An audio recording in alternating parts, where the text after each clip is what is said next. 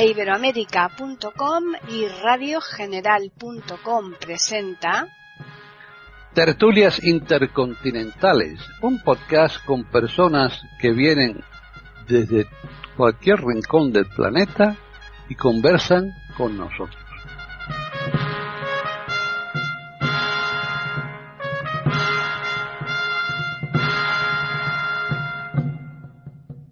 ¿Qué tal? Bienvenidos un día más a Tertulias Intercontinentales en iberoamérica.com. Soy Paqui Sánchez Galvarro.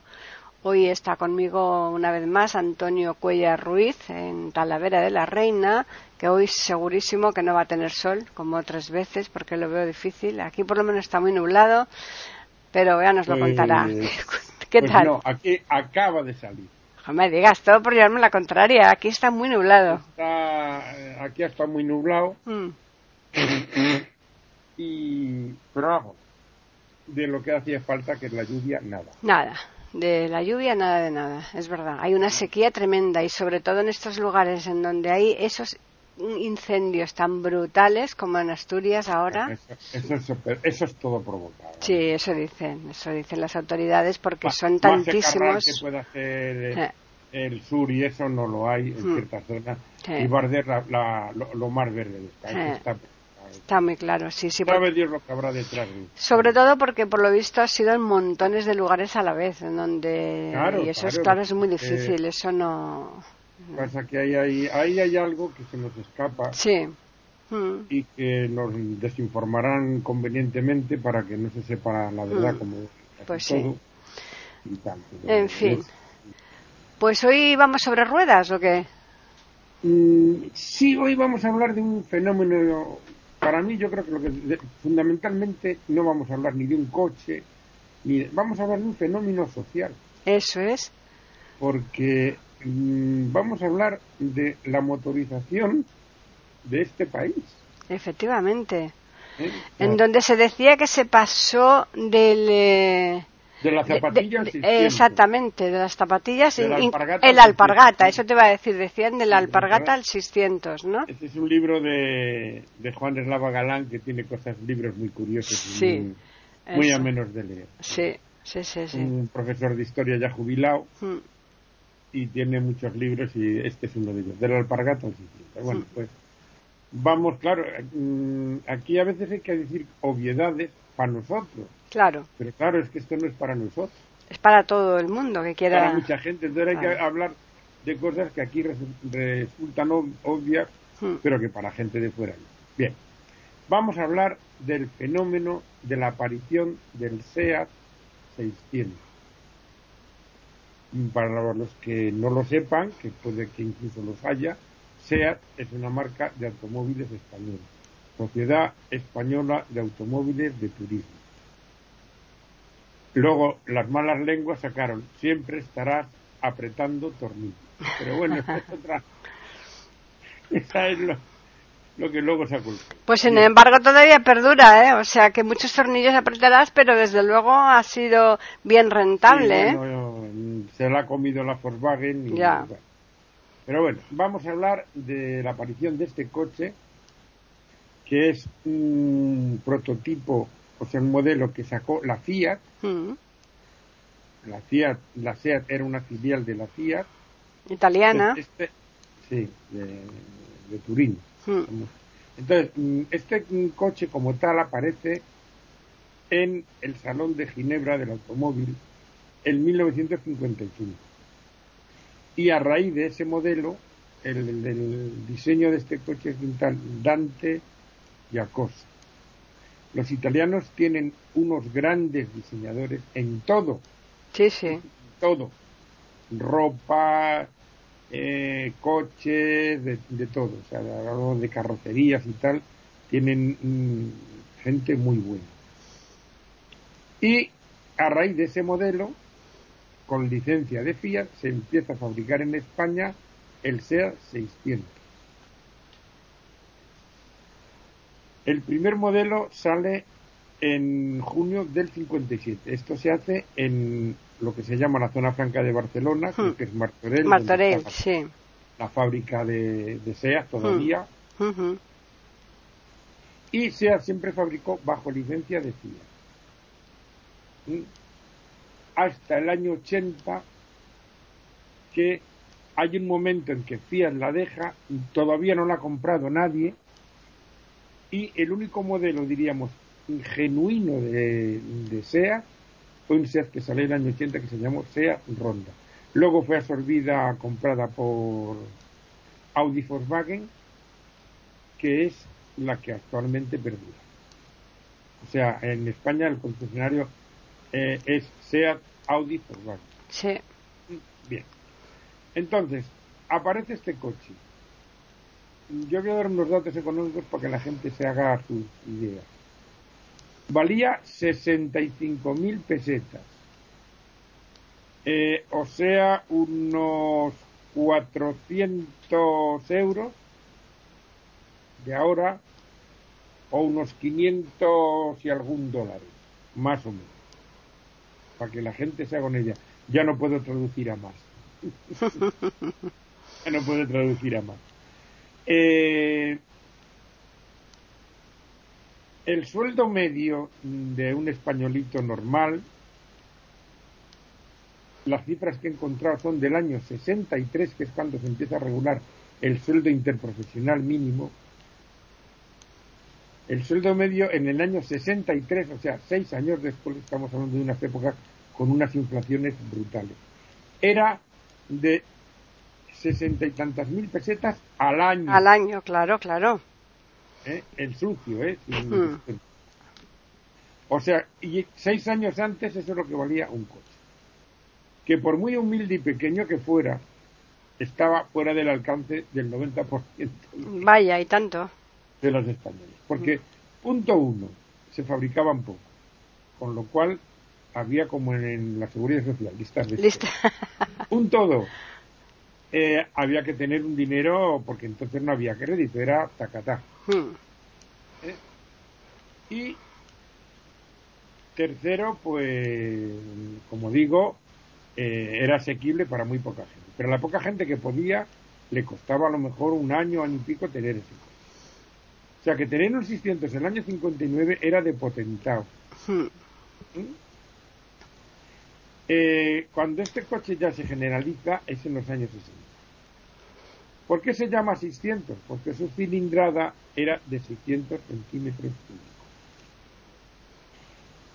Los caballos del primer modelo, el SEAT N, porque hubo tres modelos, cuatro, SEAT N, SEAT D, SEAT E y SEAT L. Básicamente, luego hubo muchas versiones sobre ese esas carrocerías, que hablan eh, como digo, era un coche pequeñito, de menos de tres metros y pico de largo, el motor trasero. Yo no sé si se exportó mucho para Hispanoamérica este coche, pero viene a ser una cosa mm, parecida, aunque más pequeña, al escarabajo sea motor trasero, como el del escarabajo, que Volkswagen significa coche del pueblo. ¿Mm? Hmm. Al Twingo más o menos de ahora, ¿no? ¿Al? Al Twingo, ¿no? Mm, no, el Twingo es más cuadrado. Más cuadrado. Me parece que hay, que hay Seat, eh, Fiat 580 por ahí otra vez. O sea, puede, puede ser, sí. O sea, la parte trasera es un poquito mm, así en curva, con lo, el, el radiador, o sea, las rendijas para que el motor ventile, Hmm. tenía las aletas un poquito marcadas, no tenía espejo retrovisor izquierdo en principio, Hmm. el, el depósito de gasolina estaba, eh, diríamos, si tú levantabas el capó, Sí. lo, en lo que ahora estaría el motor de muchos coches, Hmm. pues había la rueda de repuesto, Claro. Fundamental porque se pinchaba mucho, y el depósito de gasolina. Y te cabía pues, muy poquito. Un maletín Muy poquito, de mano. muy, muy poquito. La parte de atrás era relativamente amplia para el coche que era. En principio, mm, el primer modelo llevaba una palanca para arrancar, o sea, no tenía llave. El 600 de sí la incorpora. Las puertas, eh, las ventanas se abrían con manivela, ¿no? Sí, bueno, hombre, por supuesto. Y las puertas tenían una característica. Y voy a ser un poco mm, ordinario, pero era como se le llamaba, se le llamaba el Mirabraga. Ajá. Y dirán, ¿y qué tiene que ver un coche con esto? Eso digo yo, yo no lo sabía eso. No me... Sí, sí, sí. Ahora lo vas a entender enseguida. Los primeros, hasta el 600E, o sea, el 600N y el 600D, se abría, la articulación de la puerta estaba, eh, diríamos, al lado de la manilla, o sea, mm, mm, de lo que ahora es la manilla. Sí. Entre lo que sería el cristal de adelante Hmm. y el de atrás, ahí estaba la bisagra.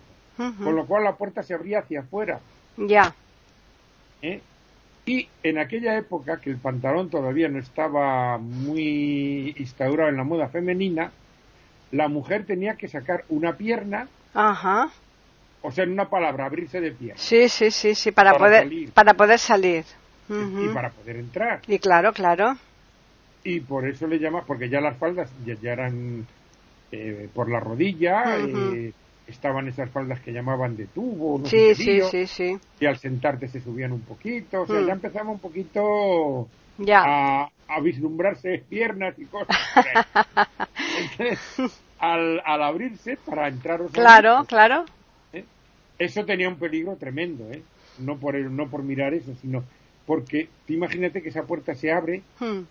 y el aire de, de la velocidad, o sea, porque tú vas, empujaría la puerta hacia atrás, Ya. o sea, como las alas de un avión para Sí, atrás. sí, sí, sí.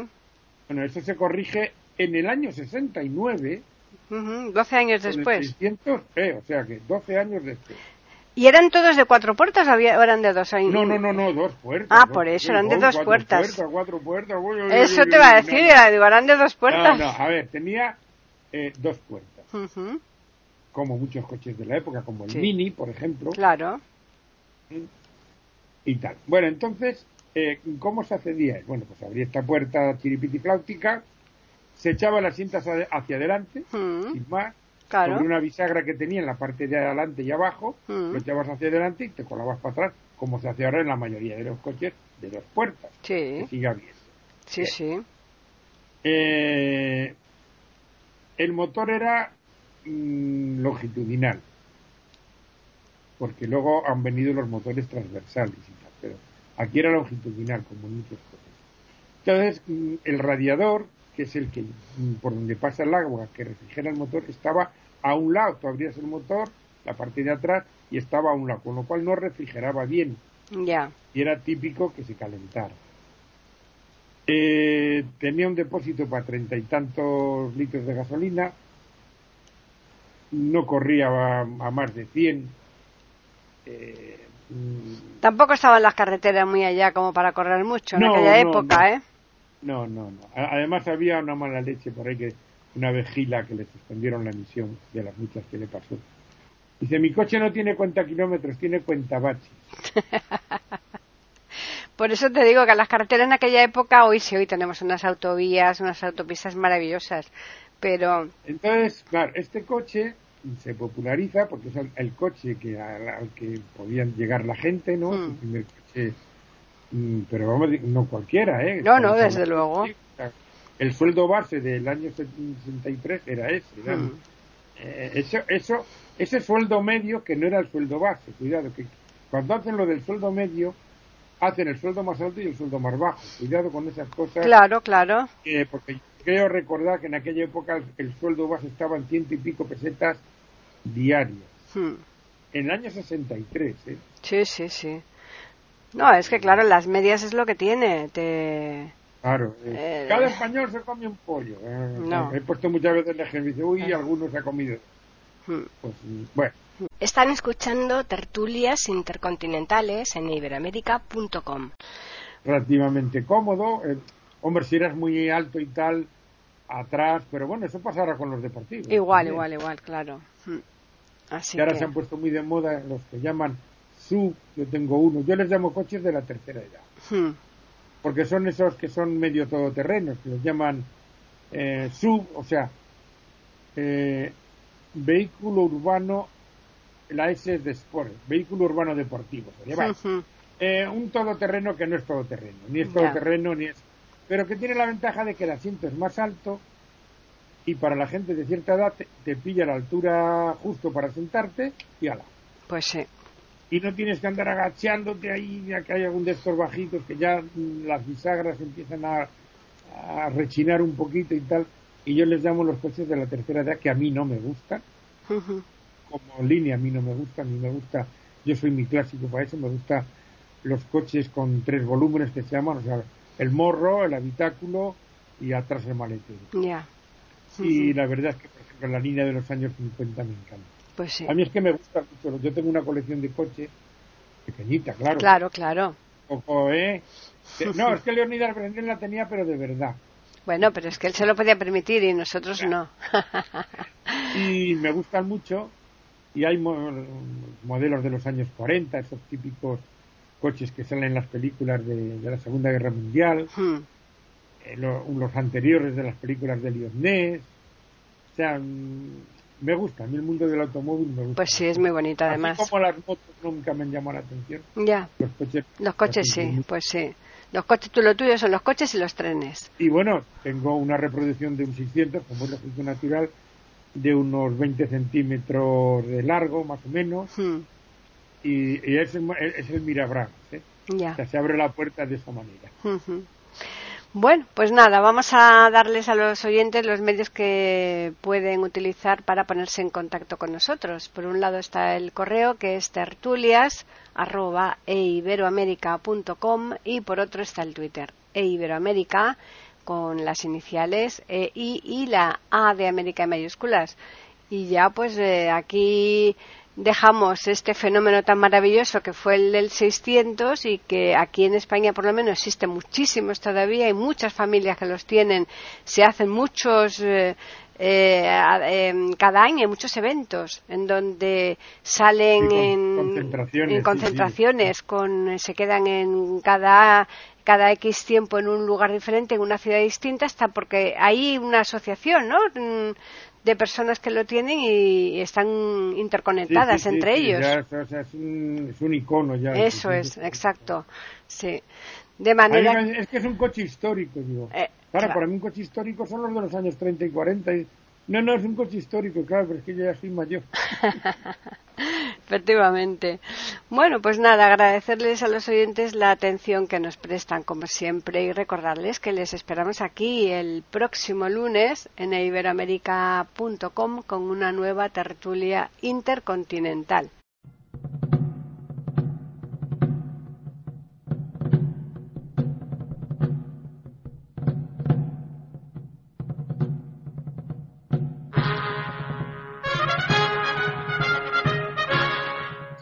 Acabamos de ofrecerles el podcast de tertulias intercontinentales. Aquí en iberoamérica.com y radiogeneral.com. Regresen la semana que viene para un nuevo episodio. Hasta la próxima semana.